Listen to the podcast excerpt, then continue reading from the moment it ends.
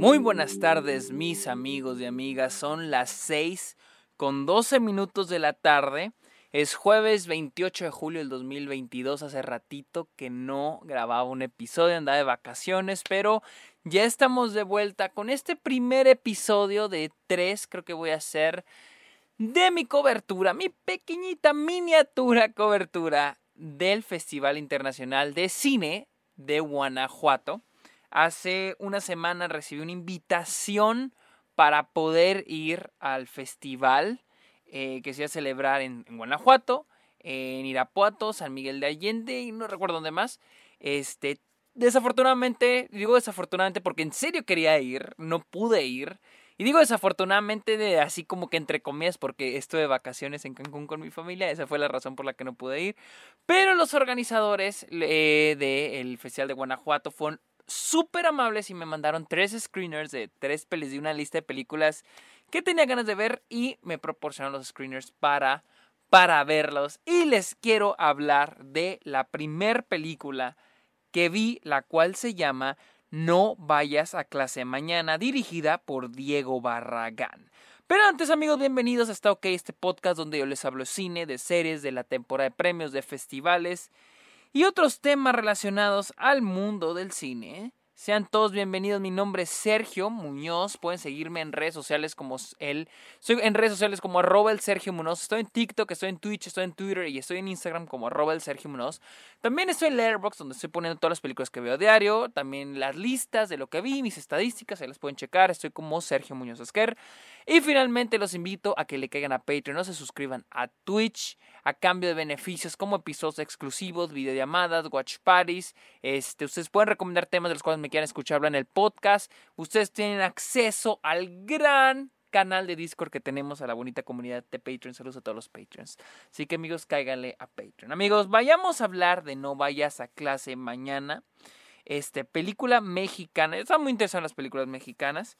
Película que trata la historia de Emilio y Jorge dos adolescentes que en una tarde comienzan a planear un tiroteo en su escuela.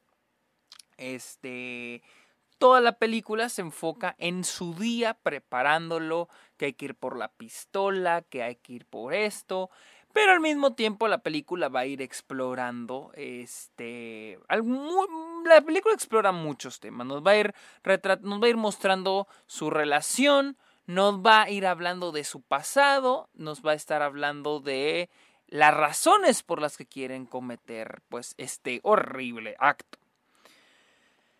Ah, miren, les voy a hacer la verdad, no, no, no me encantó esta película. Este, la, como les digo, la película,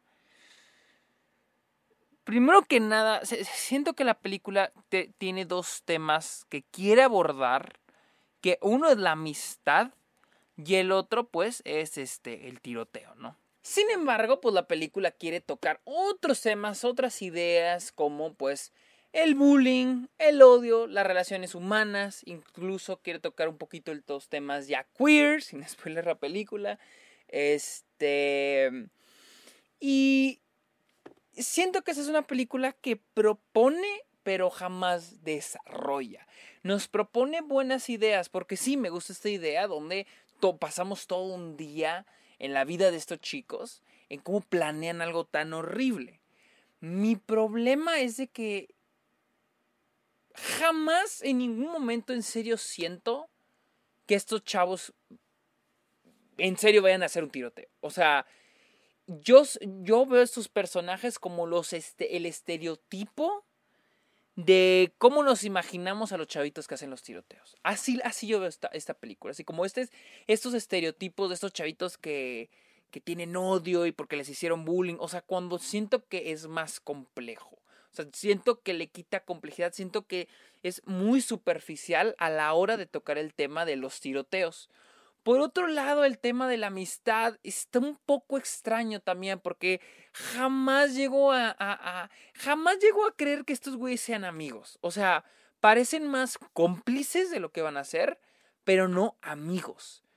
Nunca vemos una algo así como que tengan algo en el pasado, una amistad que algo, algo que me diga que antes eran amigos, algo que en serio los uniera, algo que ambos, o sea, se siente como que el que los une es el tiroteo, el que los une a ellos es el odio a sus compañeros. Lo cual les digo, a mí me suena más a que son más cómplices que amigos. Entonces, tampoco para mí llega a, desarrollarse bien ese tema. La película los, los quiere tocar esos dos temas, pero no, no lo logra. Ahora, ah, el final me causa conflicto porque se siente muy telenovelesco. O sea, ya, me, ya se han de imaginar el final. O sea, es, el final es predecible, sabes ya más en qué va a terminar. Eh, y, y está bien, el problema en sí no es la idea del final, sino cómo llega, cómo aterriza ese final. Se siente como telenovela, se siente como La Rosa de Guadalupe inclusive. Entonces, para mí la película no funciona, la verdad, no funciona en lo que quiere lograr.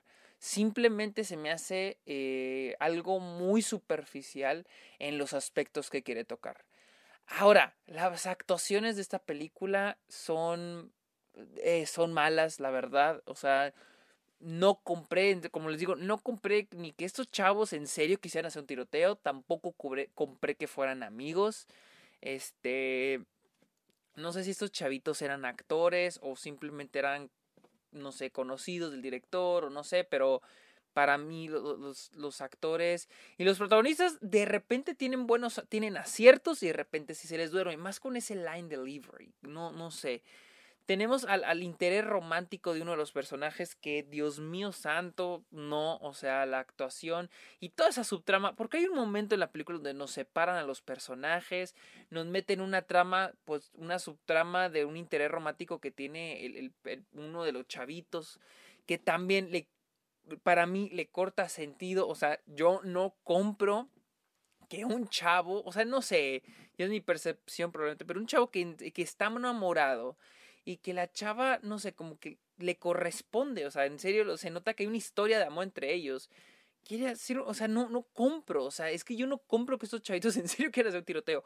No tenemos otra trama donde el otro chavito, o sea, les digo, la película en un momento los separa y hay un momento donde uno de los chavos, este, tiene, así se hace compa de un güey que es homeless, que se hace, que es un vago, que anda pidiendo lana y también un poco, un poco extraño.